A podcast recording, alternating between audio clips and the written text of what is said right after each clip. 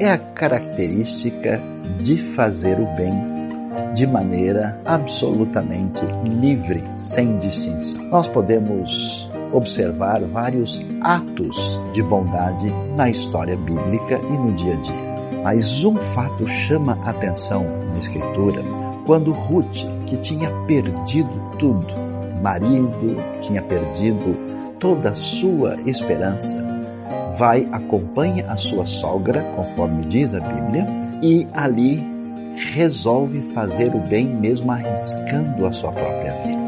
A bondade é especial quando ela mostra essa disposição completa de fazer o bem para alguém, mesmo que isso implique em prejuízo. Isso é bondade.